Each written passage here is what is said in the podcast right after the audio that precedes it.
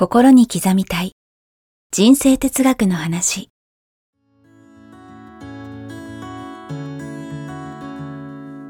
学校に行けない子どもたちからオリンピック選手をはじめとするアスリート企業経営者マネージャー新入社員。メンタルサポーターとして20年間にわたり講演研修を行ってきた成田義則が今と未来を変える人生哲学の話をお届けします。視聴者リスナーからの人生相談にもお答えします。こんにちは早川由美です。こんにちは成田義則です。心に刻みたい人生哲学の話、はい。成田さん今週もよろしくお願いします、よろしくお願いします。えー、最近言ってませんでしたが大事なことを忘れておりました。はい何でしょう、えーこの番組チャンネル登録と番組のフォローよろしくお願いしますいやぜひよろしくお願いしますはい。さあ、ということで、今回はですね、やっぱり見てる方ね、やっぱり真面目な方多いと思うんですよ。はいい、い意味で。はいただし、やっぱり真面目すぎる人って、はいまあ僕もこう見えても真面目なんで、その時点で真面目じゃないかもしれない。ただ、もっといい加減でいいじゃないみたいに言うじゃないですか。はいなので、うん真面目すぎる人がいい加減で、まあ、働くとか生きていくにはどうしたらいいんだろうっていうですね。そ うですね、はい。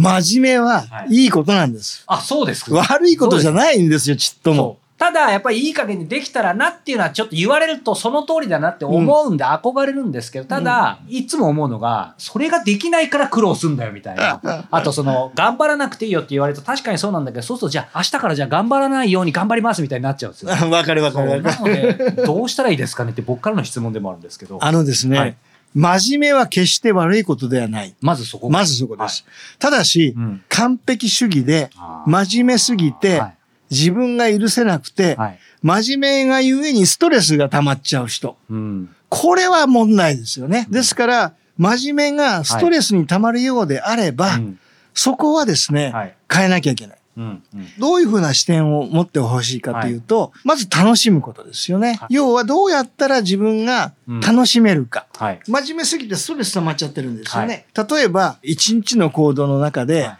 自分のブレイクタイム何か、そうだな、好きなことをうん1時間でも2時間ではいもするとか、うん趣味をやるとか、体を動かすとか、はい。えそういうブレイクを中にちょこちょこ入れる。なるほど。はいもう真面目な人ってずーっとなんかギチギチギチギチってそうそう、いや、僕もそうですよ。カレンダー見ても全部入ってる。ギチギチでその休憩時間までスケジューリングしちゃってるから。はい。だからそこに、要は自分が楽しめる。はい。なんか本当に心からもう解放できる時間を中に入れる。ここからやってみていただきたいですねそ。うですね。でもそれって逆に真面目な人だったら、うんうまくはまれば、うんそれもある意味ルーティンにできるから、そうですね。うまく変えられそうですよね。はい。ただね、真面目が悪いと思って真面目だとストレスになっちゃうんで。やっぱりそこなんですね。要は体に悪いと思ってものを食べる。はいってやっぱり悪くなりますよね。うんうんそれと同じように、真面目は決して悪くないよ。いいことなんだよ、逆に。うん一番いけないのは、はい完璧主義なのも別に悪くないんですよ。よりよ,、よくしようと。そうですよね。クオリティの高いものね。はいでもこれを自分がそうだからって言って相手にうん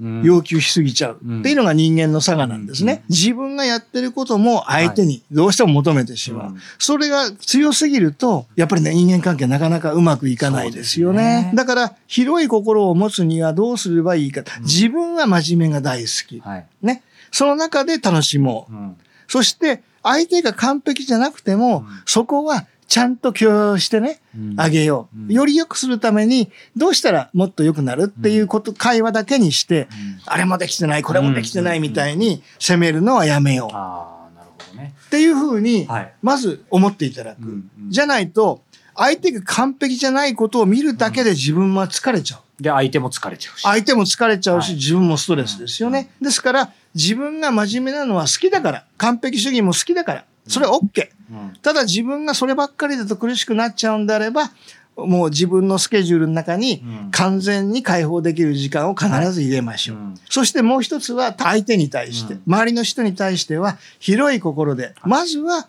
え完璧さを求めないで、はい。その人のいいところをね、えー見てあげながら、はい。より良くするためにはもっとどうしたらいいのっていう会話だけに留めるように。うんうん決してそこでイライラしたり、はい。自分ができることを相手に要求することがないようにすれば、うん。自分も楽になるし、そうですね。相手も楽になるし、はいそういうふうに解釈していただければ。このテーマちょっと自分なりに考えてみたんですけど、はい今の成田さんのお答え聞いててそんなにずれてなくてよかったですなんか僕僕もその真面のそのいい加減って考えた時にやっぱり真面目さを逆に生かして、はい。まず真面目は悪くないよって前提があった上で逆にただその仕組みとかルーティンでちょっとその真面目をカバーするというか30分ごとに、まあ、1時間ごとに15分休むとか。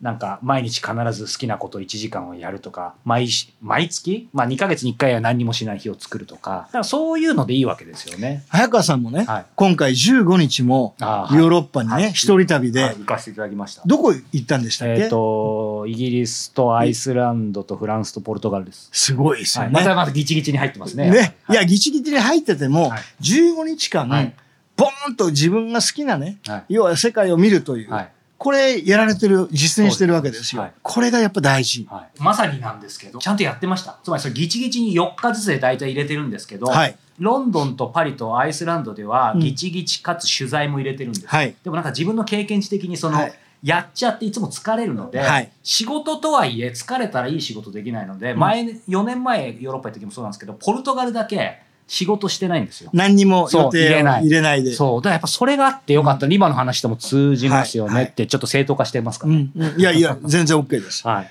だから、早川さんは、はい本当にあの、僕も出会って思いましたけど、すごい真面目なんですよ、早あ川さん。ー言っていただいてよかったです。ねはい。めちゃめちゃ真面目で、もう、ある意味不器用なほどはい。なんですよね。はい、超不器用です。でもね、はいそれ、本当にそうやって自分できちっとバランスを取られてはい、やられてますよね。はいだから全然その真面目がこっちにね、強要してこない、一切。まあそれはすごくだからバランスが取れてるんですよね。はい。はい。だからね、ぜひね、真面目な人にお願いしたいのは、真面目は決して悪くない。はい。で、自分の好きでやる分には全然構わない。うん。ね、ただし自分でストレス溜めちゃうぐらい真面目すぎちゃう、完璧すぎちゃうと、うん要は人間って完璧ってありえないので、はい。必ず穴ができますから、うんそれは許容しよう。うん。そして自分の好きなね、はいえーリラックスタイムを必ず入れよう。そして相手に対してうん大きく広い心ではい、相手が真面目じゃないことに対してイライラしないように、うん広い心で相手を育成してあげるつもりで、うんもっと良くするにはじゃあどうしたらいい？みたいな会話でとどめて、うんえー相手をね、いいところを認めてあげてほしいという。うんうんうんこれやっていただけると、そうですね。バランスが取れるかなと。そういう意味ではなんかその完璧主義も別に悪くないと成田さんおっしゃっていただいて、うんなんか僕やっぱり今成田さんのお話で一番気づきだったのはその自分の中で完結し、ねうんできる部分はいいけどその他者の部分はそこまでもやっぱり完璧を求めないというか。8割で良しとするみたいにね、うんそういうのを書いてたんですそれは自分もいいかもしれないけどその相手のそれコントロールできないし自分じゃないから相手からお願いして例えば出てきたもの作ってもらったものはやっぱり8割でいいぐらいに思ってないときついですよね。そうですねはいあとはどうしても、うん例えば相手にね、言いたいことがあったら、それを溜め込んじゃうと、うんストレスになりますよね。それはそれでそうですよね。ねでまたいいものを作るためにとかあそうですから。言いたいことは、絶対相手に伝えてほしいんですよ。じゃないと、どっかで破裂するんです。歪みが出ますよね。歪みが出るんでね。なので、言い方だけ、あまた前回もね、おはい伝えしたように、まず言い方を考えましょうと。うんうんじゃあどういう言い方をするかというと、まず相手のいいところをはいね、きちっとリスペクトして、はいそしてそれを伝えて、うんあこういうところ本当にいいなと思ってね、べもう僕もとても参考になります。うん感謝してますよ。うんさらにお願いスタイルで相手に伝える。これをやるできるようになれば、上司にも、そうですね。言いにくい人にも、はいい、ろんな形で笑顔でうん言えるようになる。うんそして大切なのは、はい笑顔で言う。そうですね。これ正直まあ僕なんか今いやり聞きながら思ったんですけどやっぱり最初は慣れてないから、はい笑顔も引きつるし今のねこう最初にいいとこ褒めて、はい。でねお願いなんだけどちょっといかにわざとらしくはい。なるかもしれないけど、まあそれでもちょっとこう素直にそれでも愚直にやっていくとやっぱちょっとずつ自然になってくるんですかね。そうです。最初はやっぱちょっと不自然かもしれないけど。もう慣れです。うんこれも訓練ね。うんただ相手を褒めるところはうん本音で褒めないと。そうですね。形じゃね、伝わりますからね。伝わっちゃいますからね。本当にいいところを見つけて、うんそこを褒める、うん本気で褒める。これ絶対伝わりますよね。はい。はい。ぜひやってみてください。はい。さあ、そしてですね、今回もご質問をいただいていますので、あらはいありがとうございますそちらも、はい、取り上げたいと思います。はいえー40代男性の方からいただいています。はいえー夫婦ともになかなか子供に笑顔で接することができません、はいということです。毎度拝聴しています。えー子供にとって親が笑顔で過ごすことが一番いいと分かっているんですが、夫婦ともになかなか、えーいきません。えーその言葉をきっかけに喧嘩してしまうこともあり私が我慢すればよいのですがなかなかうまくいかず、えー毎度自分の心の狭さ短気を反省しています、えーこの繰り返しを何とか変えて夫婦が笑顔でいられるようにして子供たちにその姿を見せられるようにしたいです。何か助言があればお願いします。ちなみに子供は3人ですってこれ40代ですよ僕じゃないですかこれ。子供も3人ですけど。ちょうどですね。はいちょうどです、ね、ぴったり合いますねこれ僕みたいですね。はい。どうですかねこれ。いや、もうこれもすごくね、とっても大切な質問だと思うんです。ね。うん。いっぱいますよ。ありがとうございます。